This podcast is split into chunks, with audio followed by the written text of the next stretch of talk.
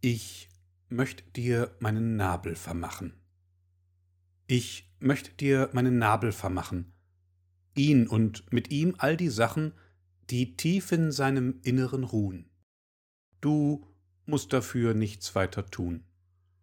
Was in ihm ist, weiß niemand genau, dir sei die letzte Nabelschau, die jene Geheimnisse, die er bewahrt, am Ende dir allein offenbart.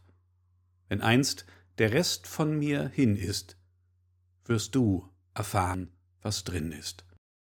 Antwort auf Fragen, die niemand stellt, vielleicht auch eine ganze Welt, ein fein geschnitztes Chorgestühl, das mir eigene Bauchgefühl, ein bläulich schimmernder Opal oder Probleme größerer Zahl?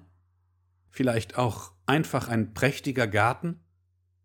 Die Wunder, die hinter den Flusen warten, kennt niemand und kenn nicht mal ich. Wie dem auch sei, sie warten auf dich.